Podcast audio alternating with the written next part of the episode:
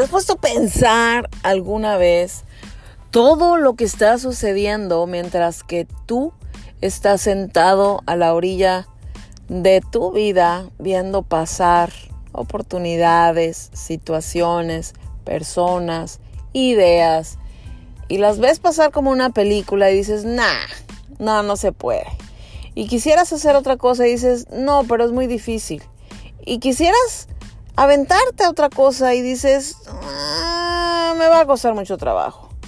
Y quisieras otra idea, aventarte y acariciarla y dices, mm, la verdad es que no sé ni por dónde empezar. Y así, chulito, chulita, se te pasa la vida. A mí me gusta mucho una frase, no me acuerdo ni dónde la oí ni a quién se la oí, pero no es mía, pero la utilizo como si fuera mía. Hay gente que vive 80 años y hay gente que vive 80 veces el mismo año. Estamos muy embelesados en esta cultura de al ratito, espérame, no se puede, es muy difícil, no es para mí, no me toca, no sé cómo.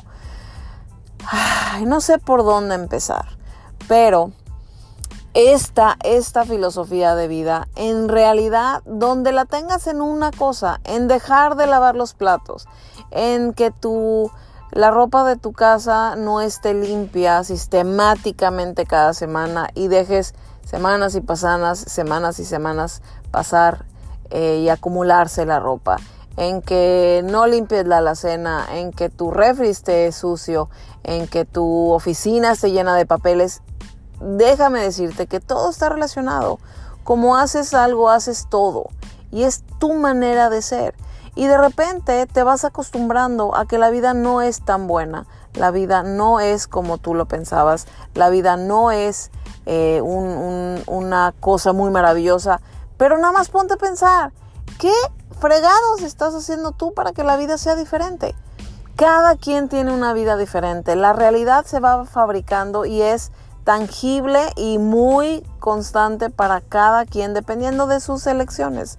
Si tú estás constantemente postergando lo que quisieras y que tu corazón te está iluminando en colores para seguirlo, si estás a la orilla, chiquito chiquita, los barcos están en el agua y se equivocan y hacen malas rutas y, y les agarra la tormenta, pero ¿sabes qué?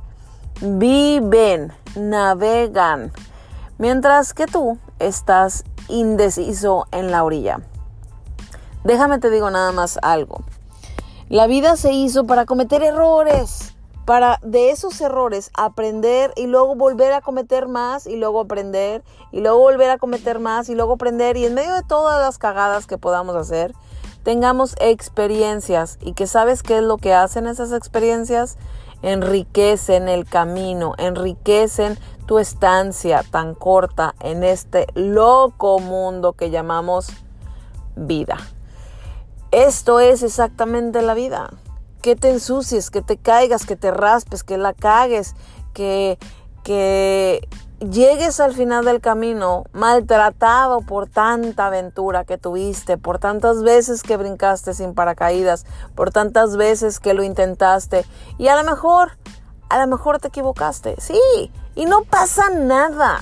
De repente, como que vemos este drama de la vida real como una telenovela donde los errores se pagan y toda tu vida tiene que ser un misterio, un misterio no, un, un calvario y una cuesta arriba y un sinfín de sinsabores y no es así. Nada más abre los ojos y ve a tu alrededor. Si ves un árbol, cuestiónate. Ese árbol mm, se mortifica.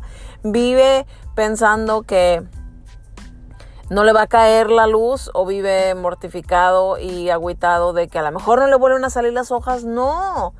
Un árbol tiene la certeza, y yo sé que un árbol no piensa, pero tiene sensibilidad. Un árbol siente, está vivo y sabe, tiene en cada una de sus, de sus hojitas, de, de su tronco, la certeza de que tiene una misión. Y la misión puede ser dar sombra o dar fruto o, o o dar paz o oxigenar, lo que sea, pero está ahí y está en paz y está cumpliendo su misión.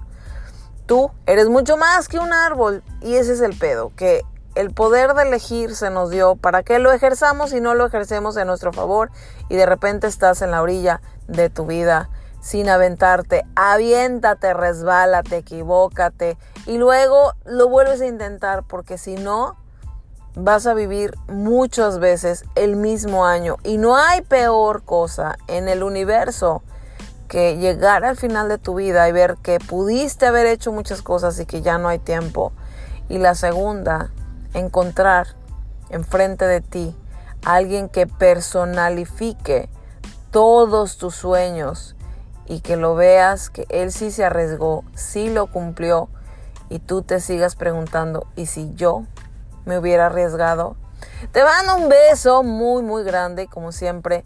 Mi alma abraza la tuya y mi corazón sin distancias, recordándote que tú, tú eres muchísimo más de lo que te dijeron. Abraza la idea, sumérgete en ella y me cuentas cómo te va. Mi nombre es Liliana Vela, échate un clavado en mi página web lilivela.com para que tengas acceso a miles de recursos gratuitos para que diseñes tu vida a tu medida y como a ti te gusta en libertad y plenitud. Y nos vemos en el siguiente podcast.